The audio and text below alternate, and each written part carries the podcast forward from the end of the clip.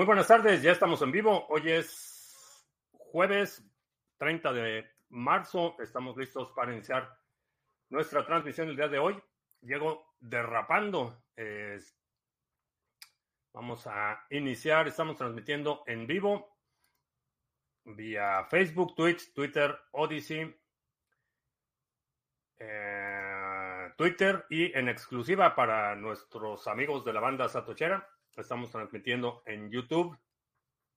Puedes ver las transmisiones completas ahí en YouTube, en la zona de membresías. Eh, vamos a iniciar, eh, si es la primera vez que nos visitas, en este canal hablamos de Bitcoin, criptomonedas, activos digitales y algunos temas de política económica y geopolítica que afectan tu vida y tu patrimonio.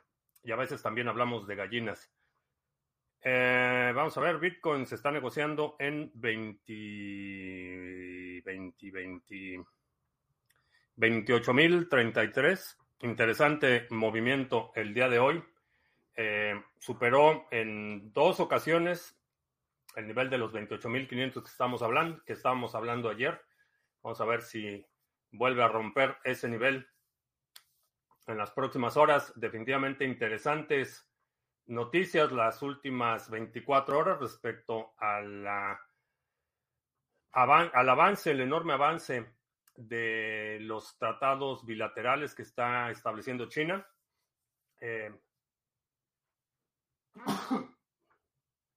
perdón. Eh,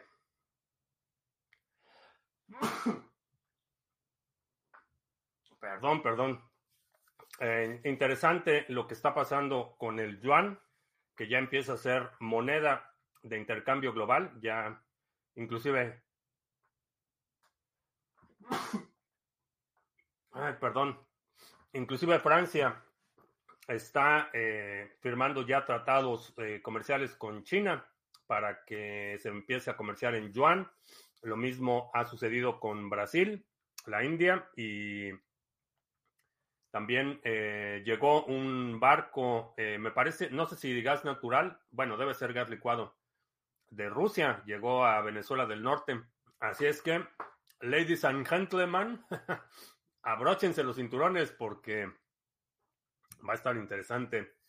Eh, es la consecuencia, parece ser que la ronda de sanciones a Rusia fue la gota que derramó el vaso del sistema de comercio global basado en el dólar, que ha sido abusado eh, a diestra y siniestra y parece ser que esta fue la última, la última oportunidad y pues vamos a ver qué consecuencias tiene esto. Bueno, podemos asumir algunas consecuencias primero. Eh, obviamente una un debilitamiento acelerado del poder adquisitivo del dólar, eh, una diría, el inminente eh, desplazamiento del dólar y por lo tanto la menor capacidad del dólar de exportar inflación. Lo que quiere decir que nos vamos a quedar con más inflación aquí. Así es que abróchense los cinturones. Y, y obviamente esto va a afectar muchos sectores. Sé que hay mucha gente que celebra esto como eh, una victoria ideológica. Definitivamente tiene un tono de, eh, de justicia por el abuso de décadas de la hegemonía del sistema financiero. Eh, sin embargo, para los que están celebrando, espero que tengan un plan. espero que tengan un plan. Uh, Mr. Revilla, ¿qué tal? CryptoCrunch, buenas noches. Itziar, miembro de la banda Sotuchera. Buenas noches. El yuan te da alergia. no, los autoritarios me dan alergia. Infusión para el resfriado. No, lo que pasa es que estuve trabajando, eh, preparando algunas cosas en el jardín. Mucho polvo y tuve que ir de carrera a Starbucks.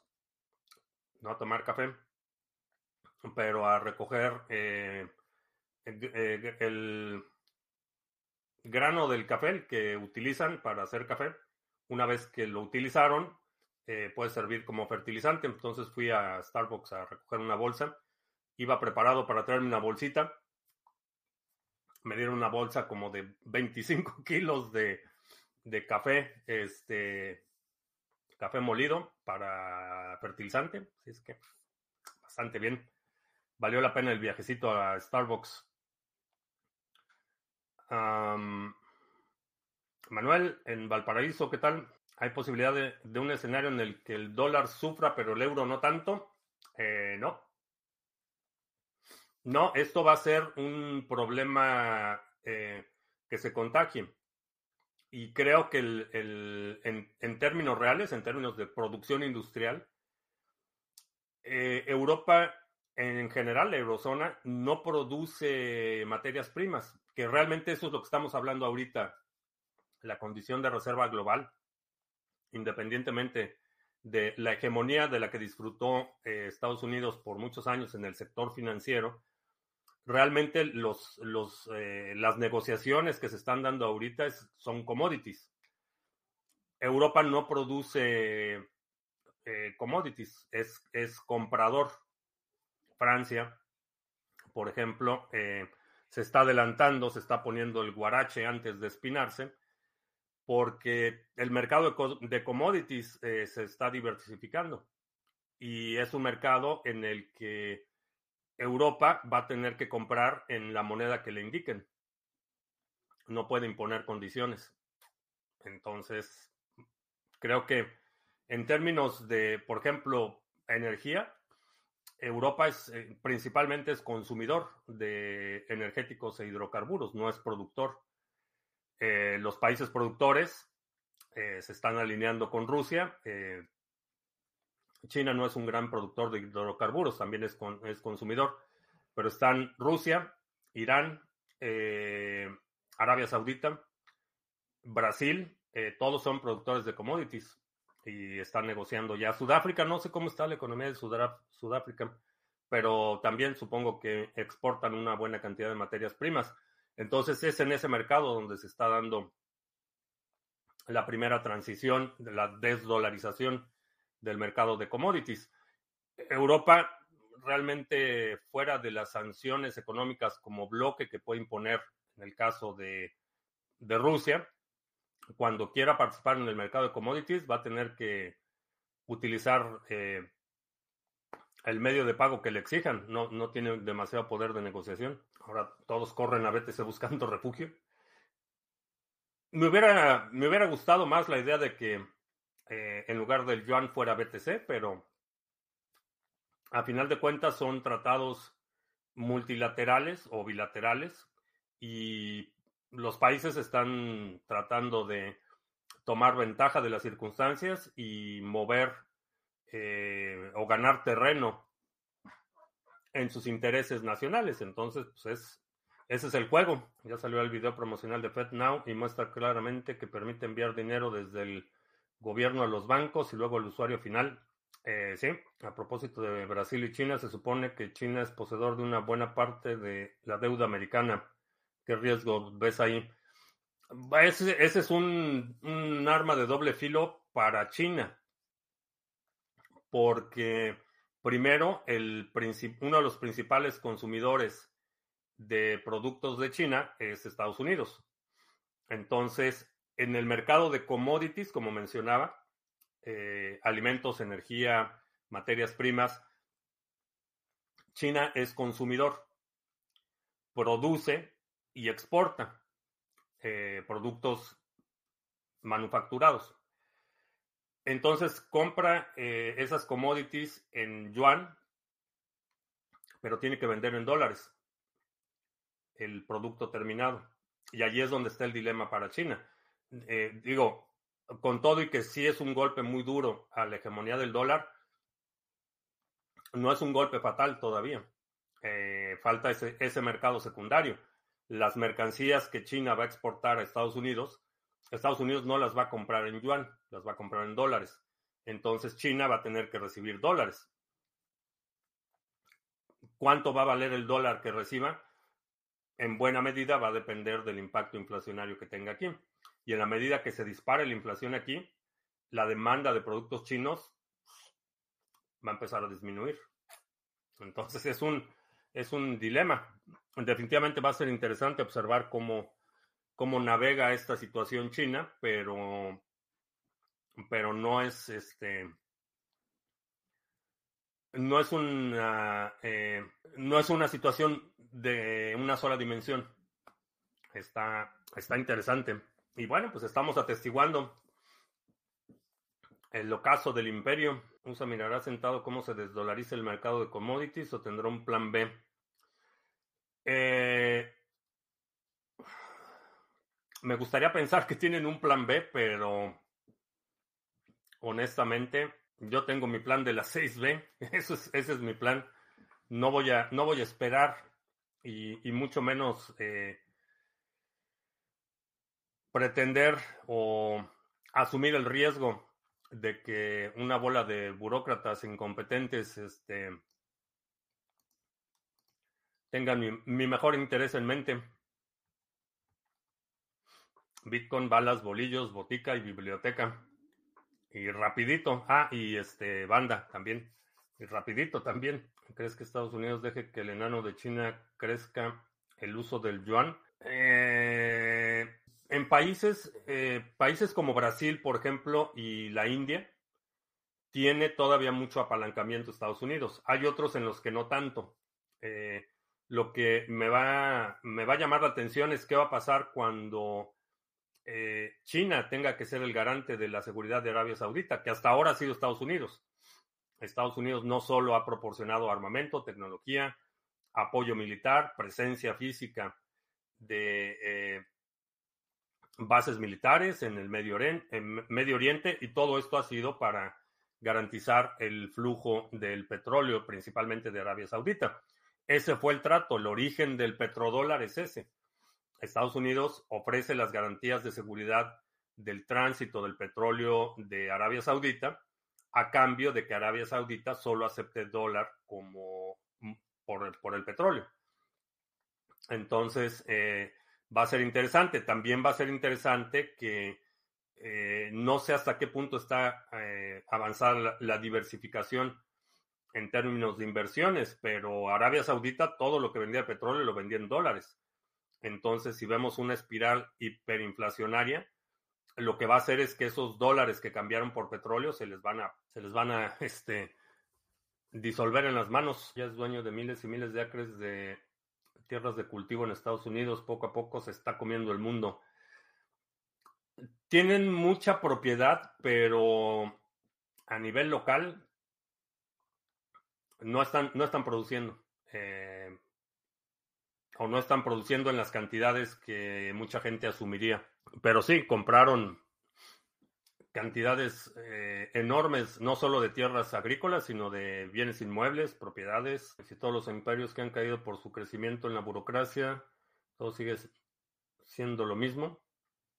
Si el pasado dice que, tarde o temprano se cae, eh, es la tentación del dinero fácil. Esa es parte de la condición humana. Entonces, por eso es que los imperios continúan repitiendo los mismos eh, errores y vamos a suponer que en 30 años hay un nuevo poder hegemónico global y ese poder hegemónico global eventualmente se va a colapsar también. Esa es la historia de la humanidad. Cuidado, nadie entrega un imperio sin pelear. Sí, esa es, esa es la otra cuestión. No, no se va a replegar. En algunos países, repito, no tiene demasiado apalancamiento, pero hay otros en los que sí. En Brasil, eh, por ejemplo, una de las, de las razones por las que eh, la India fue o, pudo convertirse en una potencia nuclear y ha mantenido cierto nivel de eh, civilidad con China ha sido por la intervención de Estados Unidos. Así es que pues quién sabe qué vaya a pasar entre, en esa relación entre China y Estados Unidos. Eh, cada cuando se reciben las recompensas de Band.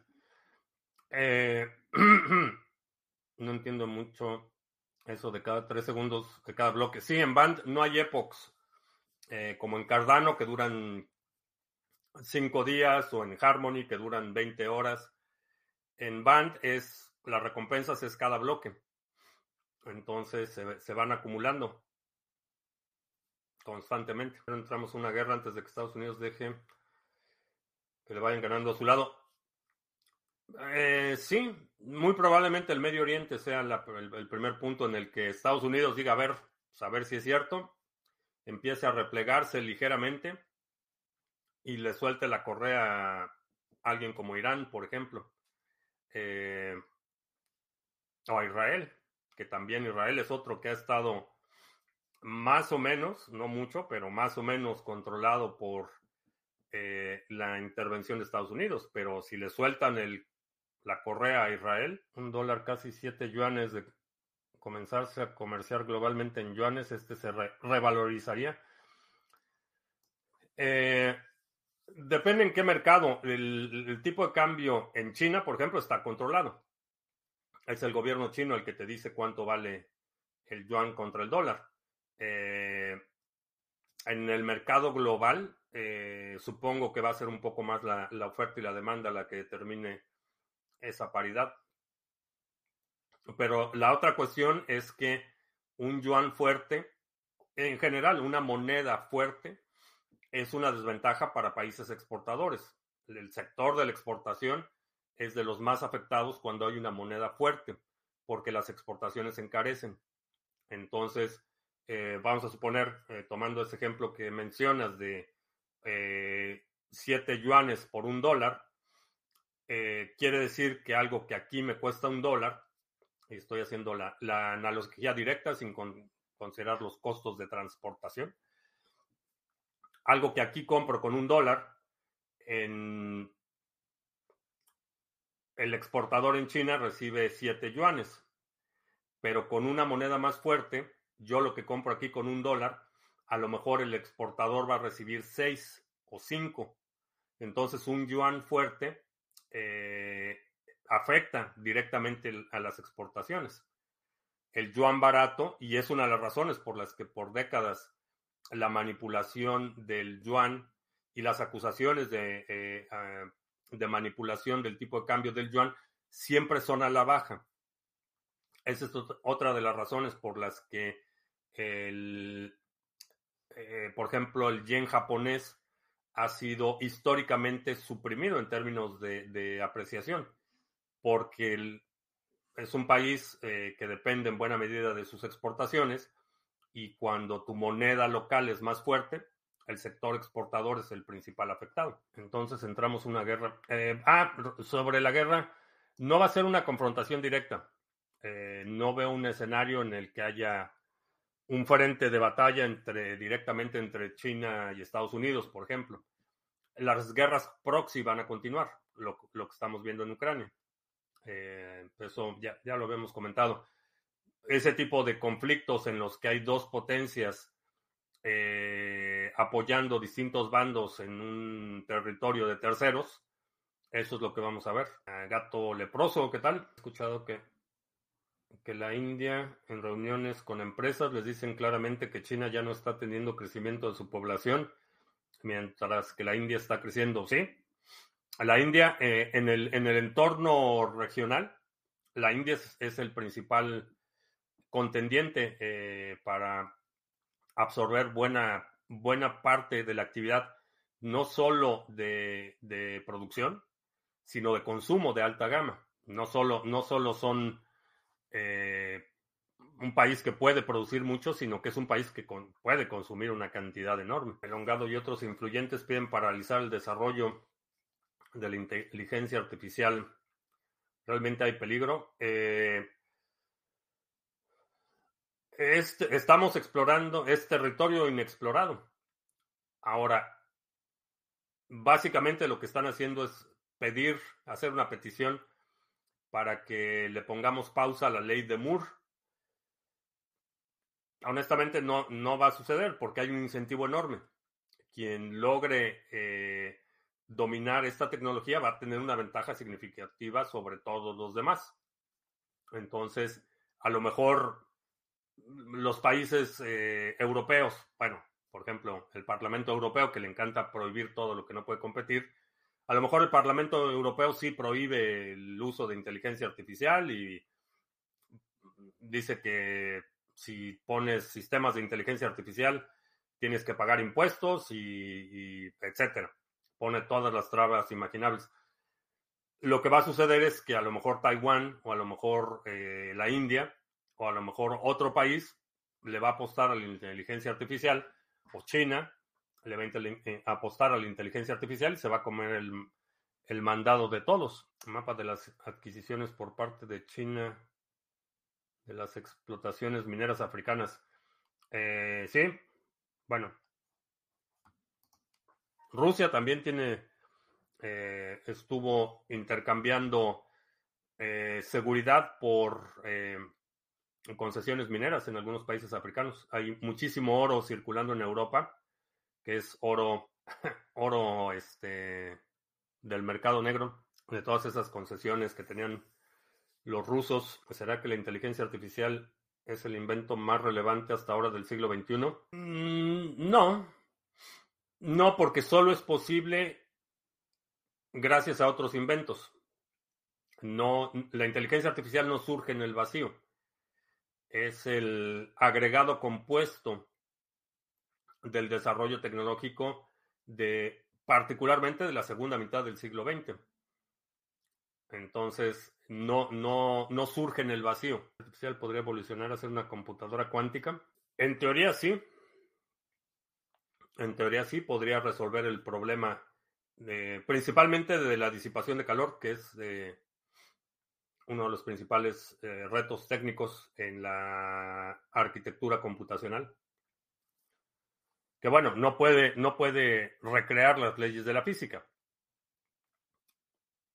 Pero a lo mejor encuentra una solución creativa. Sudáfrica es de los principales productores de platino, manganeso, vanadio y cromo. Tiene importante producción de oro y diamantes. Sí, ah, Sudáfrica es commodities principalmente. El caso desde hace tiempo que la inteligencia artificial ha ganándole ajedrez al campeón del mundo. Eh, sí, sí, y es un futuro que cuando pienso sobre qué es lo que va a pasar en las próximas décadas, y sucede con frecuencia, hay, hay cosas que son inevitables.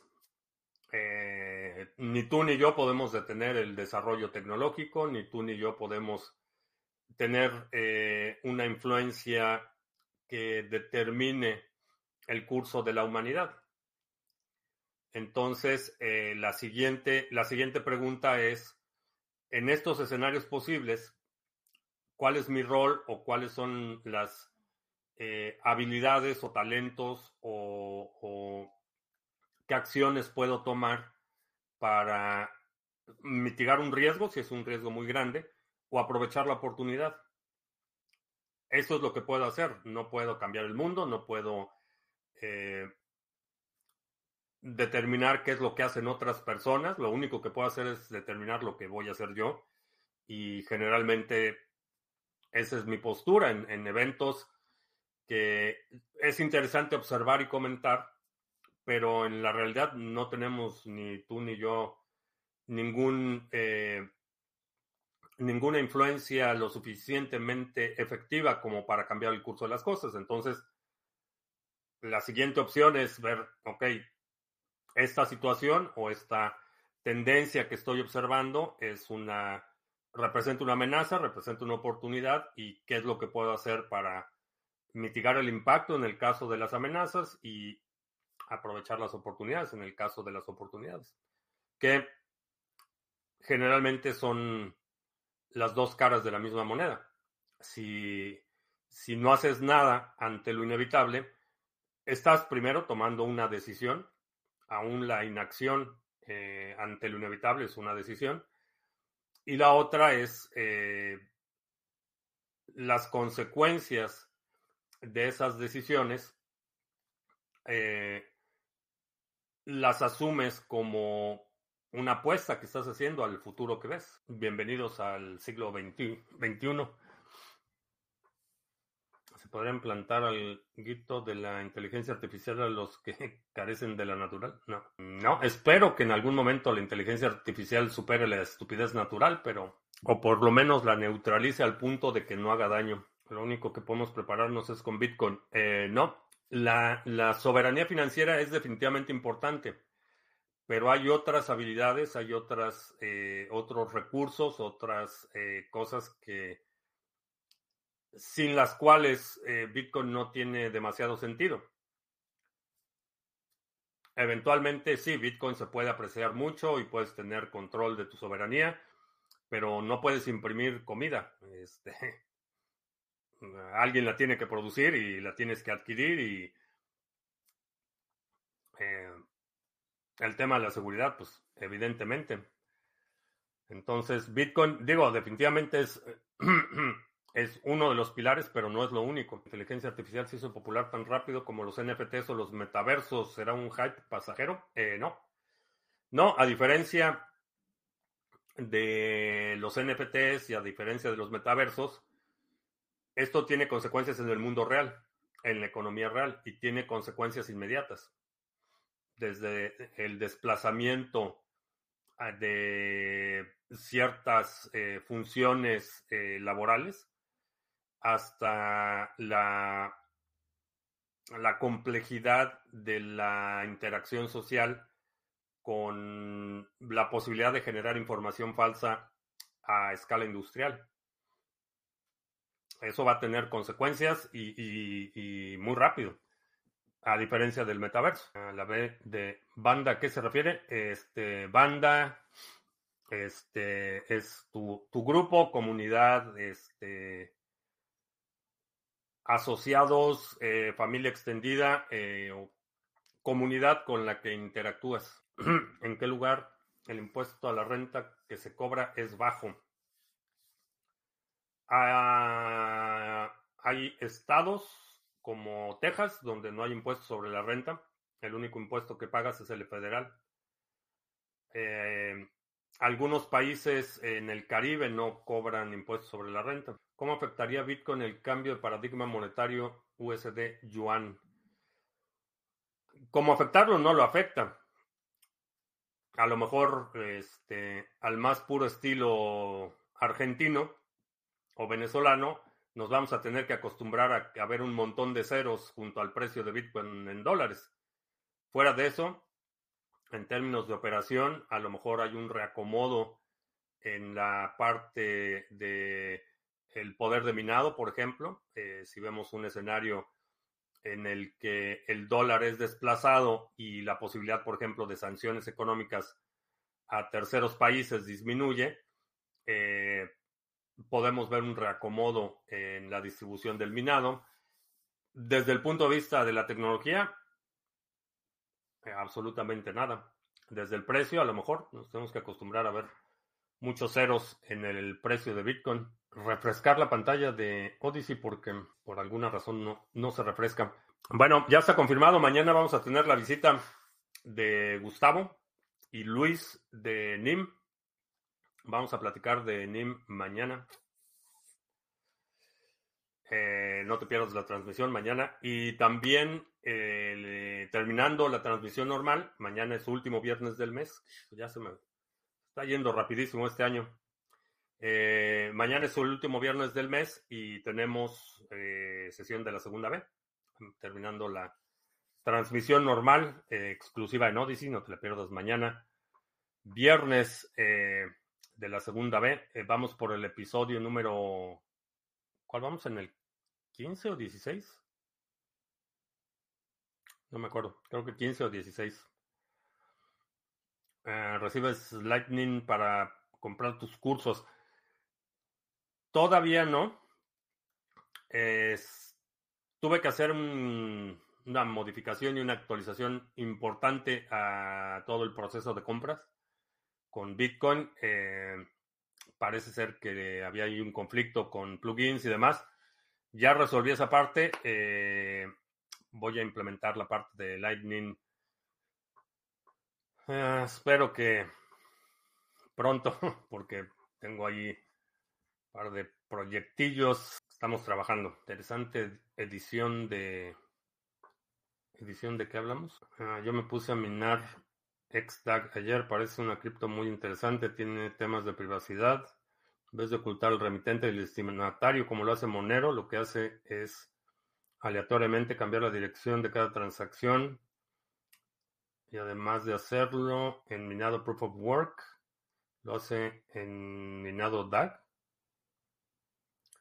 ¿Se puede utilizar con minar con tarjetas gráficas o con CPU como Monero? Edición, capítulo, emisión. Ah, ok. Un swap ADA Ontology. No lo sé. A lo mejor sí podemos hacer un swap de ADA Ontology. No sé, no sé honestamente qué tanta demanda haya. Puedes eh, probar en el OTC Trading Desk Ahí puedes hacer intercambios. O en el exchange de criptomonedas TV, que ahorita checamos, pero creo que sí. Bueno, pues ya estamos, ya entrados en gastos. Vamos a aprovechar para hacer anuncios. Eh, exchange.criptomonedas TV, intercambio cripto a cripto. A ver, vamos a poner en Ontology a ADA. Lo puedes hacer en el exchange de criptomonedas TV, exchange.criptomonedastv.com. Entonces, en todo el mundo, Texas es el lugar donde menos cobran impuestos. No, no dije que de todo el mundo. Hay, hay lugares donde no, no hay impuestos sobre la renta. Por. En algunos casos, por, por dictamen legal, porque así están establecidas las leyes. Muchos, eh, muchas islas caribeñas, por ejemplo, no cobran impuestos sobre la renta hay otros lugares donde no se cobra impuestos sobre la renta porque el Estado no puede, no puede cobrar. Lugares como Somalia, donde pues, realmente el Estado es completamente disfuncional y pues, no puede ni siquiera cobrar los impuestos que debe cobrar. Entonces, como ciudadano de Somalia, pues en teoría sí deberías pagar impuestos, pero nadie los paga porque el Estado no tiene la capacidad de cobrarlos. Entonces, eh, así a nivel global, eh, a lo mejor un país, digo, no necesariamente Somalia, pero un país donde el Estado esté demasiado debilitado como para cobrarte, no es una mala opción. CPI Server eh, se optimiza Lightning para comercios web. Sí, Sí, de hecho es, la actualización de BTC Pay Server la que tuve que hacer. ¿Crees que con Lightning Network podremos llegar a un billón de personas o, se necesitaría una segunda capa? Eh, no, Lightning Network es suficiente. Se puede con CPU y GPU. Interesante. Pues no sé, vamos a ver. Este, si es, si es económicamente viable, Podemos hasta lanzar nuestro pool de minería. Se puede no tener residencia fiscal. Eh, no. La residencia fiscal está vinculada a o a tu nacionalidad o al lugar donde se emite donde se emitió su tu pasaporte. Hay lugares donde jurisdicciones donde si pasas más de X cantidad de días al año, este, ya te quieren cobrar impuestos. Independientemente de cuál sea tu domicilio fiscal. Es normal que las fuentes de poder de los ASIC se dañen seguido. Depende qué es seguido. Generalmente las fuentes de poder se dañan por variaciones en el voltaje. Eh, esa es una de las principales razones por las que se dañan las fuentes de poder. La otra es que hay, eh, no sé cuál es el término en español, pero no toda la energía eléctrica es igual. Hay energía que tiene que ser modulada para utilizarlo en aparatos más sensibles. Entonces eh, necesitas un regulador de corriente. Que el, Salvador va a eliminar todos los impuestos, a la tecnología. Eh, sí, parece que está un plan muy agresivo de atraer aún más actividad económica al Salvador. Este, por aquí tengo anotada una llamada pendiente con mi experto en el tema jurídico del Salvador para ver qué, cómo se puede aprovechar la venta de bonos de Estados Unidos que lleva haciendo China en los últimos días. Eh, pues no me sorprende, no me sorprende en lo absoluto que esté vendiendo deuda. Sin embargo, ese es el dilema. Aun cuando vamos a suponer que elimine, venda toda la deuda que tiene China de Estados Unidos, vamos a suponer que ese es el caso. Las mercancías, las exportaciones que sigue enviando a Estados Unidos, esas tienen que ser liquidadas en, eh, son liquidadas en dólares. Entonces, aun cuando se deshaga de la deuda, China tiene que seguir recibiendo dólares para mantener su economía funcional. Entonces, ahí está el dilema. Si China está dispuesta a recibir un dólar hiperinflado, yo diría que es una mala idea. Aguante El Salvador. Pues si hay oportunidad, digo, no es ningún secreto que no soy fan del autoritario de Bukele, pero si hay oportunidad, hay que aprovecharla. Así es que a lo mejor no, no mudarme porque por más que le han insistido muchos bitcoiners, el tema de la posesión de armas privadas en El Salvador no lo, ni siquiera lo ha mencionado. Pero bueno, vamos a ver. Seguro que China le dé un swap por oro a esos dólares. La cuestión es a quién, a quién se los cambia. Ese es, ese es el punto. No es, no es este. Las deudas del comercio internacional no se liquidan al día. Entonces, si hoy exporta, vamos a suponer, hoy, bueno, este mes de marzo del 2023 exporta 100 mil millones de dólares, esos 100 mil millones de dólares no se los pagan a fin de mes. Eh, hay una balanza de pagos, entonces el dinero, los dólares que recibe, van a ser dólares que recibe mucho después de haber enviado esas mercancías. La siguiente pregunta es, ¿qué hace con esos dólares? ¿Quién le va a recibir esos dólares? Porque sí, en teoría cambiarlos por oro sí. La pregunta es, ¿a quién se los cambias por oro? Últimamente, Sarga Made El Salvador. Eh, no, pues Sarga tiene la misma jurisdicción que Binance. Estamos en todos lados y en ninguno. Pero hay otras, otras cosas que sí podrían ser interesante aprovechar El Salvador como plataforma. Está quedando un libro sobre Bitcoin muy, muy sencillo de leer, pero claro y directo. Ah, pues en cuanto esté, avísame. Y te invito aquí a que platiquemos del libro. El tema es que es difícil mejorar un país con las calles tan dominadas por las maras. Nunca hubiese existido, pero chateando con gente de El Salvador y lo que sufrían con las maras, no se puede imaginar. Se supone que ya limpiaron el país, por lo menos eso es lo que dicen. Es cierto que Bukele no ha, hablado de la segunda B. No, y le han, expresamente le han preguntado varios bitcoiners que qué onda con eso. No lo menciona Cundo Cabral, que no soy de aquí ni soy de allá. Somos omniscientes, estamos en todos lados, como Binance. Lo que hacer después de eso es volver a correrse por izquierda y cuidar la inclusión social y no verticalizar tanto la pirámide social. No creo que vaya por ahí su plan. Ojalá, ojalá piensen en programas para integrar a esta oportunidad de prosperidad a la mayor cantidad de gente posible. Ojalá. Honestamente, no, no espero demasiado de los gobiernos. O mejor dicho, no espero nada. Así es que rara vez me decepcionan. El plan es la monarquía experimental latinoamericana. Tiene un dejo de autoritarismo este, considerable, sin duda. La wallet de NIM en una computadora es tan fácilmente hackeable como sea la computadora. Sí, si tienes la, la eh, cartera instalada en una computadora que está infectada con virus, eh, sí, la, cartera es vulnerable. Por eso, una de las prácticas básicas que recomiendo, aparte de utilizar una VPN, es eh, tener la actividad segregada. No utilices la misma computadora ni el mismo usuario para Facebook o Instagram o TikTok o lo que sea, correo electrónico, no utilices la misma computadora que utilizas para tu actividad de criptomonedas. Preferentemente, ten una, una o más computadoras dedicadas. ¿Dónde quedó la bolita? ¿Dónde quedó la bolita? ¿Dónde quedó la bolita?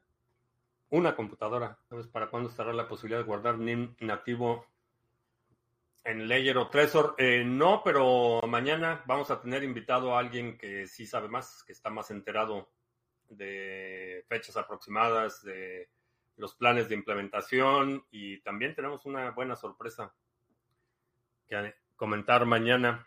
Entonces no te pierdas la transmisión de mañana.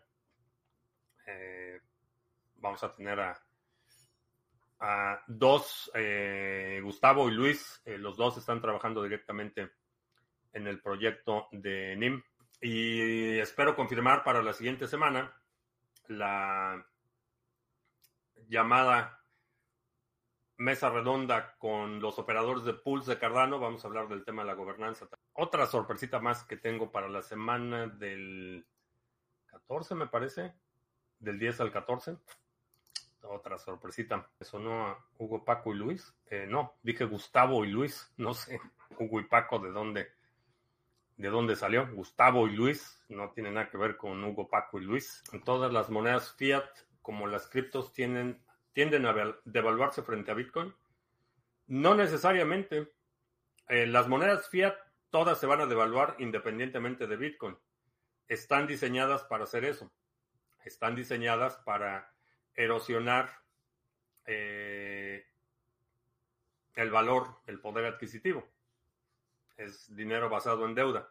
Ahora, las monedas fiat frente a Bitcoin, la, la respuesta es sí, porque tienes un instrumento que es algorítmicamente deflacionario contra un instrumento que es arbitrariamente inflacionario. Al final, gana Bit. ¿Crees que hay tanta gente muy inteligente que se niega a entrar al mundo de BTC? Hay dos tipos de... Bueno, hay muchos no coiners, hay mucha gente que simplemente es escéptica, que no está convencida de que tenga los beneficios o los atributos o los que son escépticos. Hay otros que cuya autoridad o cuya, cuyo estatus social o económico dependen del status quo. Y esos son los que son más agresivos. Eh, Warren Buffett, eh, Nuriel Rubin, eh, muchos personajes que son particularmente hostiles. Jamie Dimon de JP Morgan, Elizabeth Warren, la senadora, son hostiles porque su relevancia y su influencia depende del modelo financiero, del status quo del modelo financiero. Entonces esos son los que son, son hostiles. Christine Lagarde, eh, Agustín Carsten, toda la mafia financiera, porque obviamente representa una amenaza para su estatus y su influencia. Eh, ese es un grupo. Hay otro grupo que es escéptico, y que a lo mejor por, por falta de interés o de motivación o por cualquier otra razón, realmente no ha abundado eh, en el tema de Bitcoin. Honestamente, no conozco o no se me viene a la mente en este momento una sola persona inteligente que le haya dedicado una hora a leer de qué se trata Bitcoin, que diga, no, pues esto es una pirámide o que esto es una estafa o que esto no tiene valor intrínseco, les encanta esa parte. No, hay, hay gente que a lo mejor decide no invertir su capital, pero reconoce el, mérito eh, técnico, económico y, la innovación. Conocí ambos tipos de personas que comentas. Eh, sí, son, diría, los principales grupos de los que son más, eh, más visibles. Por supuesto que hay una borregada que no, pues, que no entiende nada que no entiende ni cómo funciona el dinero fiat, menos entiende cómo funciona Bitcoin. Y está dependiendo de que alguien le lo tome de la mano y le, le diga qué hacer. Pero así de los de los grupos eh, que pueden tener influencia. Ah, se viene el Talentland en Jalisco en unos días, eh, sí. Es uno de los temas que vamos a aplicar mañana, Mr. Revilla. Hay un tercer grupo de gente que dice no tengo idea, me da vagoneta aprender, tengo muchas cosas que hacer en mi vida, sí, pues que, que seguramente si les preguntas cómo funciona el dinero o quién, o quién emite el dinero que reciben en su salario o qué pasa con sus impuestos, no saben, no tienen idea. El problema con Bukele es que si se retira del poder, sería perseguido por sus rivales políticos, entonces no le queda más alternativa que perpetuarse en la presidencia. La tentación autoritaria no porque, no porque lo vayan a perseguir, eh, es la tentación autoritaria. empiezan a, rodearse de aduladores, empiezan a perder contacto con la realidad y se empieza a distorsionar la, verdadera, el verdadero impacto o la valía de su permanencia en el poder. Eh, y empieza así, empieza con, generalmente con popularidad genuina, y se va distorsionando al punto en el que pierden todo contacto con la realidad.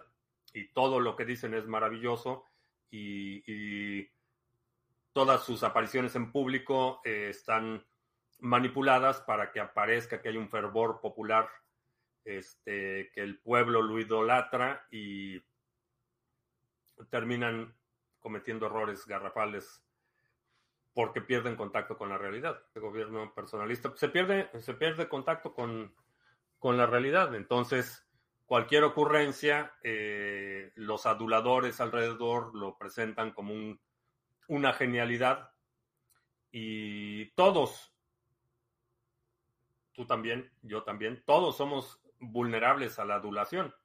Es una debilidad muy humana. La adulación combinada con el poder político sin pesos y contrapesos. Es una convicción, con una, una situación que generalmente termina en desastre humanitario. Ah, Mr. Revilla va a ser nuestro corresponsal en, Talentland. Bueno, vamos a hacer los, los otros anuncios. El video del gallinero fue antes de la mudanza, entonces ahora tendrás más espacio. El corral eh, el corral aquí sí es un poco más grande que el que tenía antes. El gallinero, pues es del mismo tamaño.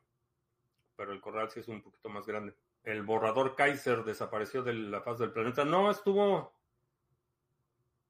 Estuvo tuiteando pro Bukele, propaganda pro Bukele hace un par de días. No lo digo, no, no aparece mucho en mi feed de Twitter, pero, pero el otro día sí vi por ahí alguien que retuiteó o le dio like al, al, propagandista número uno de Bukele. A lo mejor Gaddafi comenzó con algo parecido en Libia. Ha sido la historia de muchísimos dictadores y autoritarios. Es lo que está pasando. La razón por la que la, operación militar de desnazificación de Ucrania ha sido un desastre para Rusia es por eso. Eh, la razón por la que la respuesta, el, el giro de 180 grados de la política anti-COVID de Winnie the Pooh se tradujo en un desastre humanitario porque pierden contacto con la realidad y llegas a, niveles absurdos en los que como todo el mundo está paniqueado de darle malas noticias al líder divino, nadie le dice la verdad, la realidad los alcanza y generalmente termina en desastre humanitario. Bueno, vamos a hacer recordatorio rápido.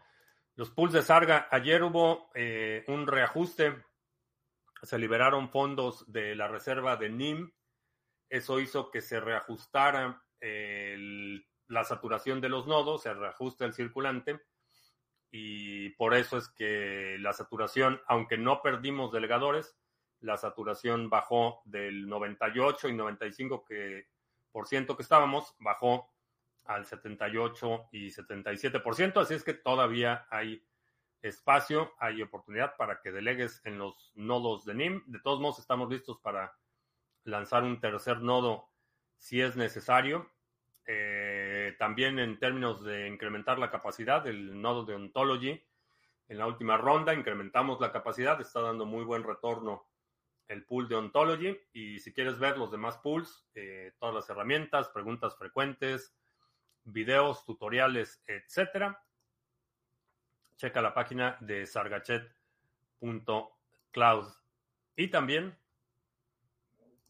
si todavía no tienes NIM y no estás aprovechando el alto retorno que está dando eh, el Mixnode, pues no sé qué esperas. Aprovecha, eh, puedes obtener NIM en nimswap.com, lo puedes comprar con NIM RC20, USDT, Ethereum, eh, Bitcoin, tanto on-chain como Lightning y Cardano. También puedes vendernos tu NIM y te pagamos en Cardano o en USDT. Así es que aprovechan, ¿crees que aprendan a la gente naranja? Ya, pues ya le fincaron cargos criminales, ya el, el gran jurado determinó que si hay motivos para procesarlo. Eh, lo mencioné hace, ¿qué fue? Dos semanas que cuando dijo que el martes me van a arrestar y demás, ya el gobernador del estado de Florida, donde vive, donde tiene su residencia oficial, el agente naranja dijo que no iba a participar en ningún esfuerzo de extradición, que no iba a cooperar con el fiscal de Nueva York para extraditarlo. Entonces, eh, a lo mejor no lo aprenden, a lo mejor hacen un juicio en ausencia, eh, sus abogados y todos si se presentan al juicio, él no, esa sería una, una posibilidad. Pero, contrario a lo que mucha gente anticipaba, no va a haber una redada del FBI, no van a mandar un, un comando de SWAT a arrestarlo. No va a suceder. Bajó la saturación, pero también bajó las recompensas. Sí, se va a ajustar, se está ajustando, eh, se va a estabilizar la red en un par de días más. Canal de YouTube o algún lugar donde haya videos explicativos de NIM.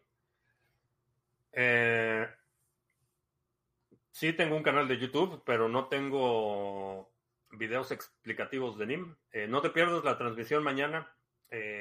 vamos a platicar con dos personajes, Gustavo y Luis están directamente trabajando en el proyecto NIM. Puedes hacer tu lista de preguntas y les preguntamos mañana.